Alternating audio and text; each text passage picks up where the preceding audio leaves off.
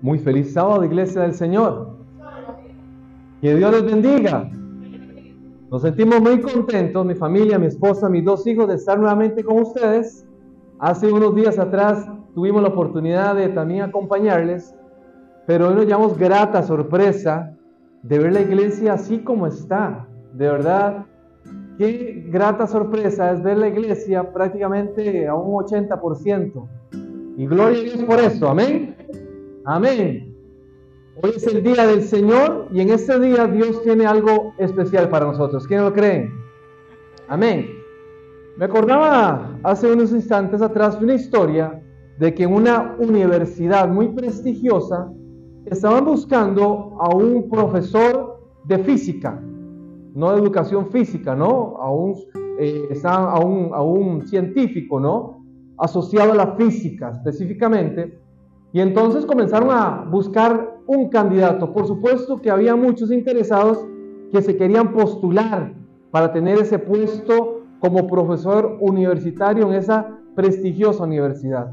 Así que muchos atendieron la invitación de la universidad para ahora sí seleccionar, ¿verdad? Hacer una, una selección de personal y escoger al candidato idóneo. Muchos se acercaron y estuvieron ahí, llegaron algunos científicos, eh, bien eh, con su saco, con su corbata, bien identificados, pero llegó uno que cuando entró por aquel lugar la gente se quedó mirando porque su apariencia no era como la de un científico, como la de un profesor universitario, ¿verdad? Más bien aparentaba como que este, esta persona no tenía conocimiento en lo que, en lo que quería, ¿verdad? Este, eh, participar. Así que bueno, le dieron la oportunidad y en un salón el rector de la universidad les explicó qué era lo que querían hacer y les, y les dio el agradecimiento a todas aquellas personas por haber llegado a ese lugar para atender y para poder seleccionar la persona que la universidad estaba necesitando. Así que el profesor sacó un libro y les dijo, mire, este libro que está acá tiene dos problemas y es lo que vamos a intentar resolver hoy. Hoy esos problemas, alguno de ustedes va a intentar resolverlo.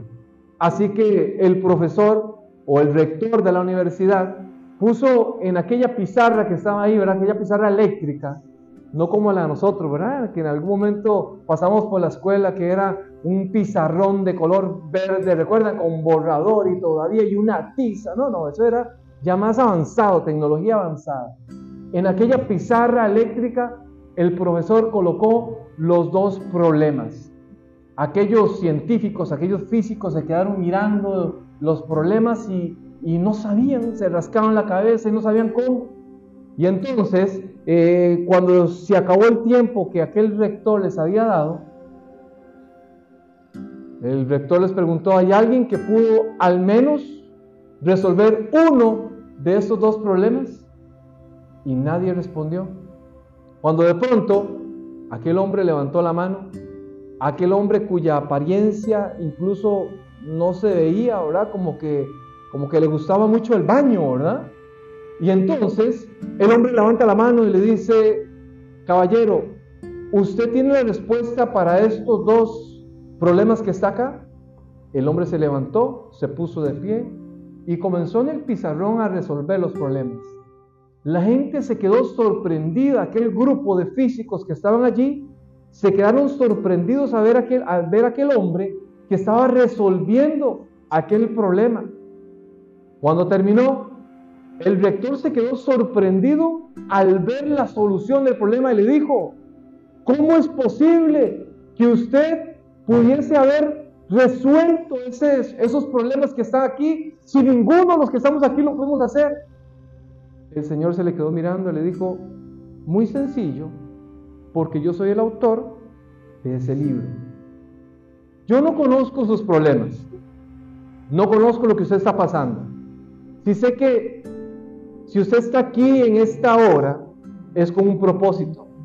Quizás alguien lo invitó, quizás usted hoy decidió ir a conocer el mensaje para ver, quizás usted, su experiencia cristiana apenas está iniciando, Quizás usted hoy antes de venir a este lugar, quizás atravesó una situación particular. Quizás usted anoche no pudo dormir porque hay un problema que le está dando vuelta en su cabeza. Yo no puedo resolver un problema. Pero hay un Dios poderoso que hoy está dispuesto a resolver su situación. Así que en esta hora vamos a pedirle a ese Dios maravilloso que se ocupa de sus necesidades, que se ocupa de mis necesidades. Pedirle, porque la palabra del Señor dice que Él tiene cuidado de nosotros. Vamos a pedirle a ese Dios que tome el control de nuestras vidas y que todo lo que hagamos aquí sea para exaltar y glorificar su santo nombre. Oremos. Amado Padre que estás en los cielos, te queremos agradecer nuevamente en esta hora por la oportunidad que nos das de escuchar tu palabra. Señor, te pedimos en esta hora que antes de abrir tu palabra podamos abrir nuestros corazones. Tú conoces nuestras luchas, tú conoces nuestras dificultades, tú lo conoces todo, Dios. Tú nos conoces más que nosotros mismos, Padre. Y queremos pedirte que en el nombre de Jesús tú puedas hacer un milagro maravilloso en nuestras vidas, que podamos testificar de tu amor y de tu misericordia. En el nombre de tu Hijo amado Cristo Jesús lo pedimos. Amén. Amén. Bien, hoy vamos a estudiar la palabra del Señor.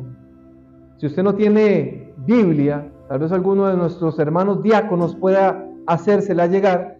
Y vamos a encontrar en la palabra del Señor, en el Evangelio de Juan, el capítulo 3, una historia que solamente aparece en este evangelio.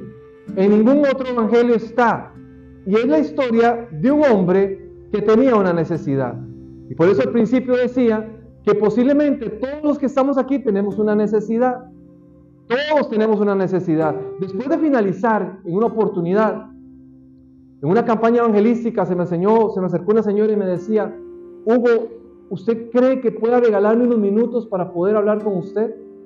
Y yo, una señora de aproximadamente unos 70 años, tomé el tiempo, me senté con ella, ella se me quedó mirando y comenzó a llorar y me decía, Hugo, ya, ya no, yo ya no sé qué hacer con mi vida.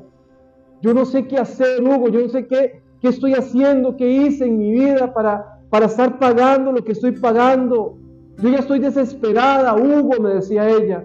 Yo vivo en un edificio, en un edificio, en un sexto piso, y yo en las mañanas vuelvo a ver por la ventana y yo digo, ¿valdrá la pena? ¿Será así como yo puedo arrancar todo lo que estoy pasando tirándome de allá arriba de aquella ventana y acabar con todo? Porque yo no aguanto, Hugo, tanto sufrimiento. Hugo, desde, desde muy joven sufro. Desde muy joven yo me casé con un hombre que me tenía encerrada en mi casa, que no me dejaba salir, que dejaba mi casa cuando él salía, dejaba mi casa con candado, con llave, por fuera, con una cadena. No me permitían salir de ahí, me tenía como una esclava allí y me agredía porque era un hombre borracho, agresor. Sufrí de niña también porque fui abusada sexualmente. Y hoy estoy sufriendo porque mis hijos también. Tengo un hijo, me decía Hugo, tengo un hijo que en este momento está en la cárcel porque tomó licor y se fue con sus amigos y tomó un vehículo y comenzó a andar rápido y, mi hijo atropelló a una persona que estaba allí, la mató y ahora está en la cárcel. Estoy sufriendo, Hugo, no sé qué hacer. ¿Qué hago? Esa era su necesidad. ¿Qué hago? Aquí la palabra de Dios en el capítulo 3 nos habla acerca de un hombre.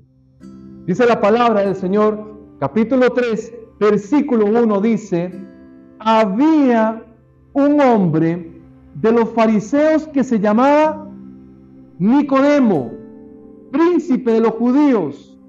Este vino a Jesús de noche y le dijo, Rabí, sabemos que has venido de Dios por maestro, pues nadie puede hacer milagros como tú haces si no está Dios con él otras versiones, por ejemplo, la traducción en la lengua actual dice, una noche un fariseo llamado Nicodemo, que era líder de los judíos. Noten ustedes la información que nos va dando aquí la palabra del Señor. Recuerden que dije que solo en, el, en el Evangelio de Juan encontramos esa historia.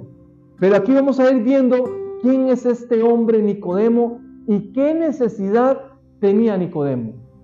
Primero, dicen que este hombre se acercó de noche, se acercó a Jesús. ¿Por qué este hombre se acercó de noche? ¿Por qué aquel hombre, cuando Jesús predicaba en las mañanas y daba sus sermones y caminaba con sus discípulos, no aprovechó una oportunidad para poder hablar con él? ¿Por qué aquel hombre esperó allá en la oscuridad, donde nadie lo viera, acercarse a Jesús? Bueno, posiblemente esa es la experiencia de muchos cristianos, ¿verdad? Son cristianos como, como incógnitos, como que nadie se da cuenta, ¿verdad? Y nadie, no quiero que, que la gente se dé cuenta que yo soy cristiano, porque eso compromete mi forma de comportarme. Nicodemo era un hombre que era líder religioso. Dice la palabra del Señor que era un líder de los judíos. Era reconocido. Era un fariseo. ¿Quién era un fariseo? ¿Quiénes eran los fariseos? Bueno, los fariseos eran una mezcla de la, de la política con la religión. Era un pensamiento, eh, una ideología que había en aquel momento del año, por, eh, por cierto, del año más o menos como 585 antes de Cristo, al 70 era como la línea de pensamiento. Pablo era un fariseo. Los fariseos tenían una línea de pensamiento. Ellos creían en la inmortalidad del alma. Ellos creían en la resurrección. Y tenían otras filosofías, ¿no? Otras creencias. Pero también esos hombres eran los defensores de la ley judía. Ellos eran los que decían, nosotros somos los que conocemos la verdad. Imagínense ustedes, Nicodemo era un fariseo. Nicodemo decía, yo conozco la verdad, pero no era cualquier fariseo. Era un líder de los fariseos. De hecho, en la, en la versión Reina Valera de 1997 dice que había un hombre de los fariseos que se llamaba Nicodemo, un hombre importante entre los judíos. Era un líder. Y como era un líder, este hombre era parte del Senadrín, que era un grupo de hombres que eran los que decidían ciertas cosas de la ley. Era un hombre respetable en la comunidad judía. No cualquiera podía llegar ahí, a ese lugar, a, a, ejercer ahí un liderazgo en ese Senedrín. No, no era cualquiera. De hecho, en cada lugar de Jerusalén en cada ciudad había un Cenedrín y estaba compuesto entre, entre 23 y 70 líderes, reconocidos fariseos. Así que este hombre, Nicodemo, que era un representante judío, que era un líder judío, tenía una necesidad. Pero este hombre no quería exponerse delante de los demás, porque acercarse a Jesús y ser visto podía comprometer su liderazgo, podía comprometer su reputación. ¿Qué iban a pensar de mí? Que yo soy el conocedor de la ley, acercándome. Y noten ustedes cómo se acerca, cómo le dice, Rabí, le dice a Jesús. Con reverencia, reconocía, cuando una persona le decía Rabí, era que reconocía que realmente esta persona era un maestro, es más, posiblemente hasta Nicodemo se estaba poniendo casi que al nivel del Señor, porque él también era maestro. Rabí se acercó. Sabemos que vienes de Dios. Porque nadie puede hacer lo que tú haces si Dios no está con él. Había una necesidad de conocer quién era ese Jesús. Y hoy tal vez le estoy hablando a alguna persona que tenga en su corazón esa necesidad de conocer quién es Jesús. Quizás usted ya tiene mucho tiempo de caminar en el Evangelio, pero usted dice, Hugo, yo conozco la palabra del Señor, yo conozco la santa doctrina de la palabra del Señor, pero aún no siento todavía que conozco realmente al Señor, porque mi experiencia cristiana todavía no siento que conozca de Dios. No sé qué es lo que Dios quiere para mí. Tal vez Nicodemo estaba en esa experiencia. Este hombre, Nicodemo, que significa su nombre, conquistador del pueblo, había sido conquistado por Jesús. Había escuchado acerca de Jesús, había escuchado sus sermones y quería conocerlo más. Sin importar y sin juzgar en qué condición se acercó Nicodemo, Nicodemo lo hizo. Tenemos que aprender a acercarnos a Jesús sin temor, sin vergüenza. Alguien me decía un día de estos, Hugo, pero, pero a mí me da pena, Hugo, porque yo le fallo constantemente al Señor. ¿Qué hago, Hugo? Me da pena, me da vergüenza acercarme. No importa la condición. Es a los pies del Maestro donde hay transformación. Y aquel hombre por fin había sido conquistado. Dice la palabra del Señor, respondiendo Jesús, y le dijo, de cierto, de cierto te digo, el que no naciere otra vez no puede ver el reino de Dios. Nicodemo le dijo, ¿cómo puede un hombre nacer siendo viejo? ¿Puede entrar por segunda vez en el vientre de su madre y nacer? Noten ustedes aquí la conversación que tenía ahora Nicodemo con Jesús. Jesús le está hablando del ámbito espiritual, pero Nicodemo todavía no comprendía, no entendía qué era lo que Jesús le estaba diciendo. Nicodemo, es importante nacer de nuevo. Es importante que usted nazca de nuevo, que usted se dé una oportunidad. Los que en algún momento hemos aceptado el Señor y le hemos reconocido y hemos hecho un pacto con el Señor a través del bautismo, hemos nacido una segunda vez. Y posiblemente deberíamos de celebrar hasta dos cumpleaños, el día que nacimos y el día que entregamos nuestra vida al Señor. Dios le está hablando, Jesús le está hablando de algo espiritual, pero Nicodemo desde su raciocinio, desde su capacidad humana, no comprendía. Y hay que pedirle a Dios que nos haga entender cuál es el plan y el propósito que Él tiene para nuestras vidas. Entendamos, jóvenes, que quizás no es con nuestra capacidad, no es con nuestro intelecto, no son con nuestros dones, es con lo que Dios puede hacer en nuestras vidas. Es con eso. Eso es suficiente para nosotros. Pidámosle a Dios que nos dé el discernimiento para poder comprenderle desde, desde la parte espiritual, desde nuestra naturaleza espiritual. Nicodemo no comprendía. Y Jesús, entre más le hablaba, él más se confundía porque no comprendía. ¿Cómo hago, maestro?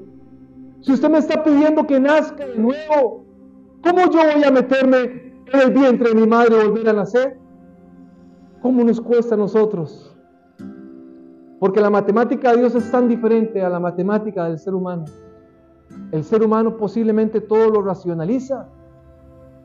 Y tal vez hoy usted no vea un milagro en su vida porque usted está pensando cómo usted lo va a solucionar.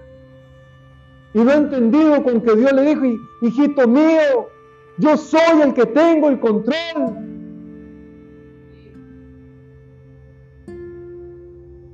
Había un joven,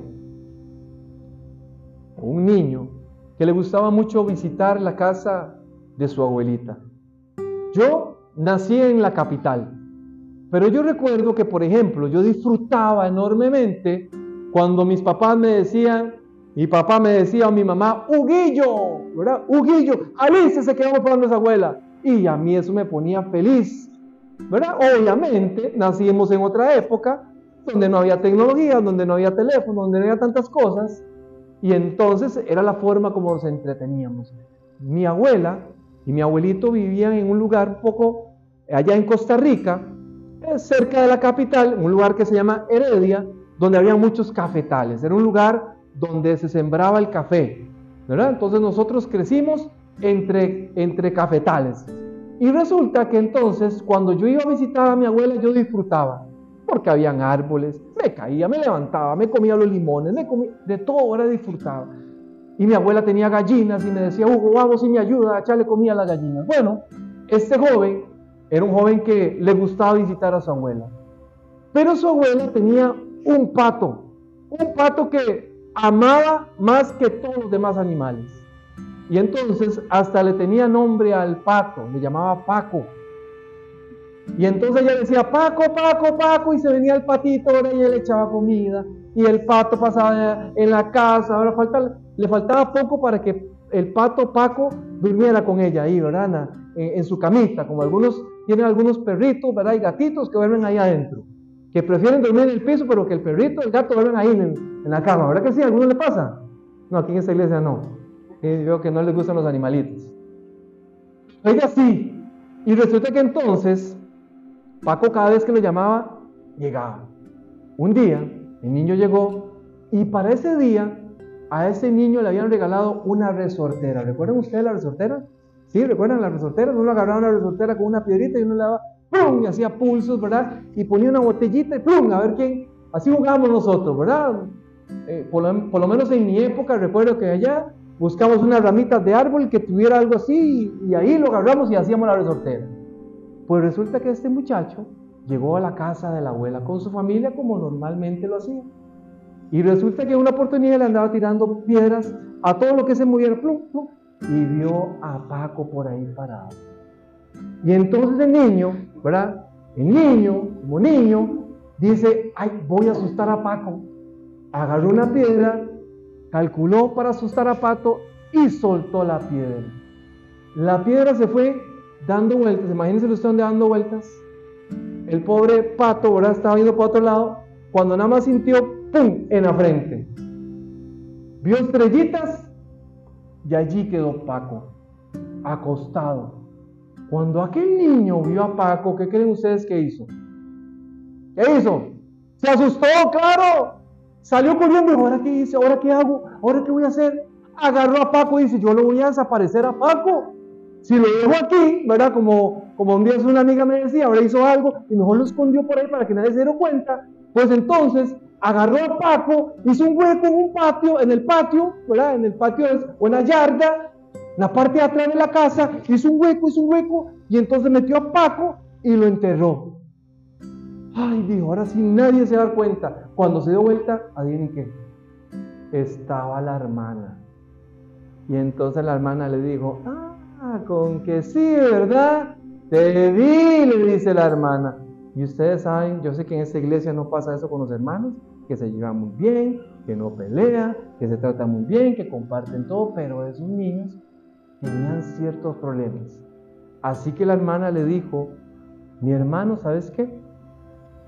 Yo vi todo lo que pasó con Paco, con Paco y a partir de ahora, si usted no hace lo que yo digo, yo le voy a decir a la abuela y entonces aquel muchacho, ¿verdad? Se sintió mal porque lo habían visto.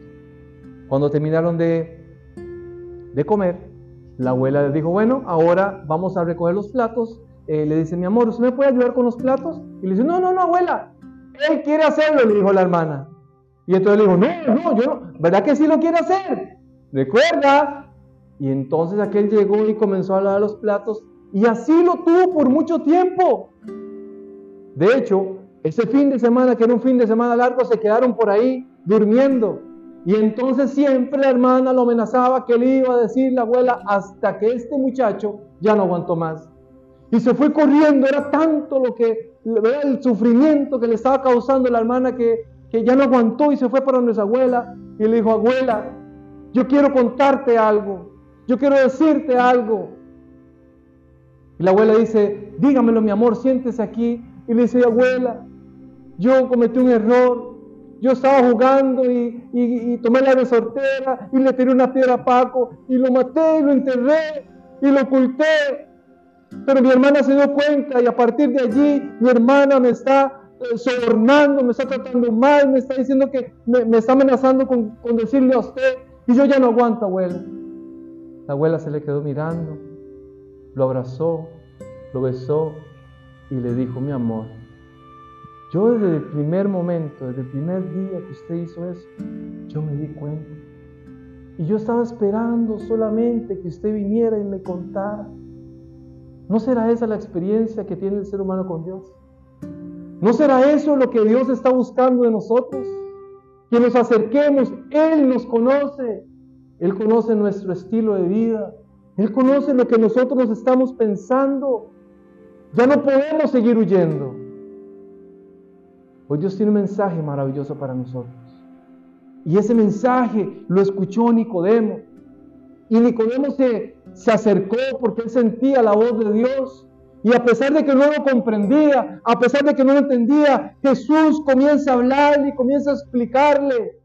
Y yo soy seguro que en el corazón de Nicodemo quedaron aquellas palabras de Juan 3:16, cuando Jesús le estaba hablando a él y le dijo, porque de tal manera amó Dios al mundo que ha dado a su Hijo unigénito para que todo aquel que en Él crea no se pierda, mas tenga vida eterna.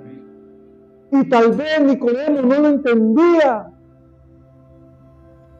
No podía comprenderlo, como este hombre, que era el carpintero, era de Galilea, iba a ser el Hijo de Dios, quizá no lo comprendía, pero en su corazón quedaron aquellas palabras que estoy seguro constantemente sonaban, porque de tal manera me amó Dios a mí, que dio a Jesús para que yo pudiese tener vida eterna. Y saben qué interesante porque la palabra del Señor aquí en Juan, el apóstol Juan, no solamente menciona una vez a Nicodemo, sino que de manera transversal podríamos encontrar a Nicodemo en el Evangelio de Juan. De hecho, cuando usted lee en el, el Evangelio de Juan, el capítulo 7, versículo 50, usted se va cuenta que allí en, en algún momento ya estaban a punto de condenar a Jesús. Y los líderes que estaban allí, los fariseos, comenzaron a decir, este hombre merece la muerte. Y allí se levantó un fariseo entre ellos, un hombre llamado Nicodemo, y dijo, este hombre no merece ser tratado así. Aquel hombre que algún tiempo atrás había, escuchado que ese Dios lo amaba, ahora estaba en su defensa. Había creído lo que Jesús le había dicho.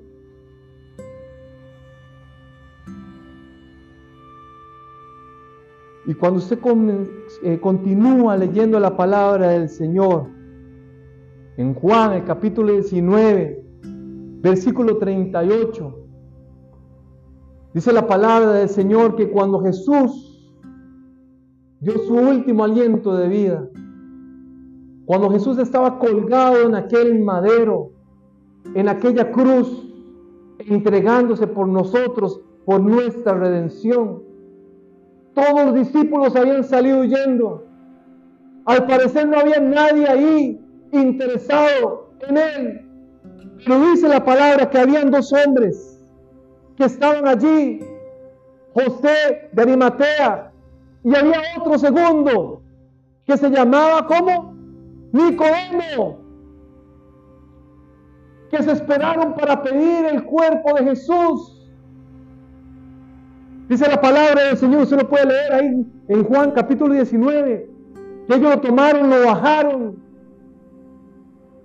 lo embalsamaron, le pusieron allí eh, eh, como, como la costumbre de los judíos, los aromas que le ponían al cuerpo de los difuntos. Lo tomaron, lo pusieron en un sepulcro, le dieron dignidad. ¿Saben ustedes qué era eso? tomar el cuerpo del maestro para ponerlo en un sepulcro. Es un acto de dignidad. No iba a morir ahí. No iba a ser desgarrado ni despedazado por las bestias. Algunos que sufrían esa muerte ahí morían y los animales se lo comían. La palabra del Señor decía que Jesús no le iba a pasar eso. Pero en aquel sepulcro, Nicodemo que había aceptado aquella invitación, ahora le estaba dando sepultura al maestro. Qué impresionante lo que puede hacer la palabra de Dios en el corazón del ser humano. Dios quiere hacer un milagro maravilloso en nuestras vidas. Yo no sé cuál es su necesidad. Yo no sé por qué está hoy a usted acá. Si es porque, Hugo, es que yo tengo tanto tiempo de caminar en el Evangelio. Hugo, fue que es que me invitaron. Hugo, de casualidad, yo venía porque me invitaron a una fiesta navideña y entré, aquí estoy. No lo sé. Pero Dios sí lo conoce. Y Dios quiere hacer algo maravilloso en su vida. Tal vez hoy usted no entienda qué es lo que está pasando. Tal vez hoy usted no entienda por qué tanto amor no lo podemos comprender. Desde nuestra experiencia ser humano no podemos entender cómo tanto amor trabaja en nuestras vidas. No lo podemos entender cómo ese Dios maravilloso estuvo dispuesto a dar a su Hijo para, para que pudiéramos tener vida eterna. No lo entendemos. Quizás por eso muchas veces ni siquiera lo valoramos. Pero es tan profundo el amor de Dios. Pero es tan profundo ese amor de Dios. Dios tiene un propósito en su vida. Dios tiene un propósito en su vida. Y yo quiero hacerle una invitación en esta hora que al salir de este lugar, al retirarnos a nuestras casas, nuestras vidas no sean iguales. ¿Saben? Hoy que estamos ya finalizando el año y mucha gente viene con nuevamente con lo mismo de todos los años. Propósito de año nuevo. Propósito del 2024. Bajar de peso, dirían algunos, ¿verdad? Y es el propósito 2023, 2022, son los mismos propósitos de siempre. Propósito de fin de año, ser más amoroso con mis hijos. Propósito de fin de año, ser más amoroso con mi esposa. Propósito de fin de año o de principio de año, más que todo, bajar de peso. Y el gimnasio, ¿verdad que sí? Y mucha gente, el gimnasio, los gimnasios, para esta época se frotan las manos. Porque la gente comienza a pagar. Pero los dos meses, propósito de año nuevo, se acabó. Hagamos un propósito en nuestras vidas. El propósito de hacer la voluntad de Dios, de vivir para Él y de esperar lo que Él tiene para nosotros. Vamos a ponernos de pie y vamos a hacer un propósito en esta hora. Vamos a pedirle a ese Dios maravilloso que nos haga comprender cuál es su buena y perfecta voluntad en nuestras vidas. Y que salgamos de este lugar con la convicción, con la confianza de que Él tiene el control de nuestras vidas. Si hay alguien que siente la necesidad en su corazón de decir, Hugo, yo quisiera que oren por nosotros o por mí, aquí lo podemos hacer. Venga por aquí, mi hermano. Vamos a orar por ustedes. Si hay alguien que tenga alguna necesidad y que desea en su corazón, gloria a Dios. Si hay alguien más que diga, Señor, no porque en mí hay algo especial, sino porque aquí está la presencia de nuestro Dios. Gloria a Dios, hermanas. Si hay alguien más, si hay alguien más que sienta en su corazón la necesidad de poner su carga, sus dificultades, al Señor es el momento. Gloria a Dios. Vamos a orar por su Hijo. Vamos a orar por José. Y yo sé que todos los que estamos aquí tenemos una necesidad particular. Quizás, si usted me la dice a mí, todos me la dicen, quizás me va a olvidar, pero Dios no. Y lo importante es que Dios la conozca. Es el momento de presentar nuestras necesidades a Dios. Y vamos a orar por los hermanos que están aquí ahora también, para que Dios actúe poderosamente en sus vidas. Oremos. Amado Padre que estás en los cielos, Alabamos y bendecimos tu nombre nuevamente, oh Dios. Y te damos gracias. Porque así como lo hiciste en la vida de Nicodemo, o nos da la invitación de aceptarte como el único suficiente Salvador en nuestras vidas. Hoy te aceptamos en nuestros corazones y pedimos que tú coloques tu trono de gloria y majestad en nuestras vidas, Señor. Nos queremos someter a tu autoridad, Padre. Ayúdanos a vivir de acuerdo a tus preceptos, a tus mandamientos, a tu verdad. Dios, tú nos conoces. Tú conoces todo lo que hay que quitar. Tú conoces todos nuestros rasgos de imperfección, oh Padre. Pero queremos pedirte que en el nombre de tu Hijo amado Cristo Jesús, tú puedas limpiarnos. Señor, limpia nuestro corazón. Limpia nuestra mente, Señor. Y ayúdanos a vivir diferente, oh Dios. Gracias, Padre, porque tú nos escuchas. Gracias, Padre, porque también tú quieres transformarnos plenamente. Permite que podamos hacer preparativos para entregarnos plenamente a ti, oh Dios. Dios, tú conoces la necesidad de cada uno de los que estamos aquí. Tú conoces las enfermedades, las luchas, si hay eh, enfermedades físicas, si hay algún tipo de trastorno psicológico, emocional, tú también lo conoces, Padre. Tú conoces si hay alguna persona que está luchando en esta hora con alguna adicción. Queremos pedirte que en el nombre de Jesús tú puedas romper esas cadenas, Señor, y danos libertad, Dios. Gracias, Padre, porque tú nos escuchas. Gracias, Padre, porque tú llegas también allá al lugar donde está José y también estás dando libertad, Padre. Tú puedes llegar, Señor, al lugar donde aquel ser amado está postrado en una cama y dar sanidad, Señor, y dar libertad, Padre. Gracias, Señor, porque hoy presentamos nuestras peticiones y nuestras necesidades en ti, Dios. Y sabemos de que vas a tener misericordia. Gracias, Padre, porque nos has escuchado, porque todos estos favores no te los pedimos por nuestros méritos, sino por los méritos de tu Hijo amado Cristo Jesús, el que vive y el que reina por los siglos de los siglos. Amén, amén y amén. Pueden tomar asiento.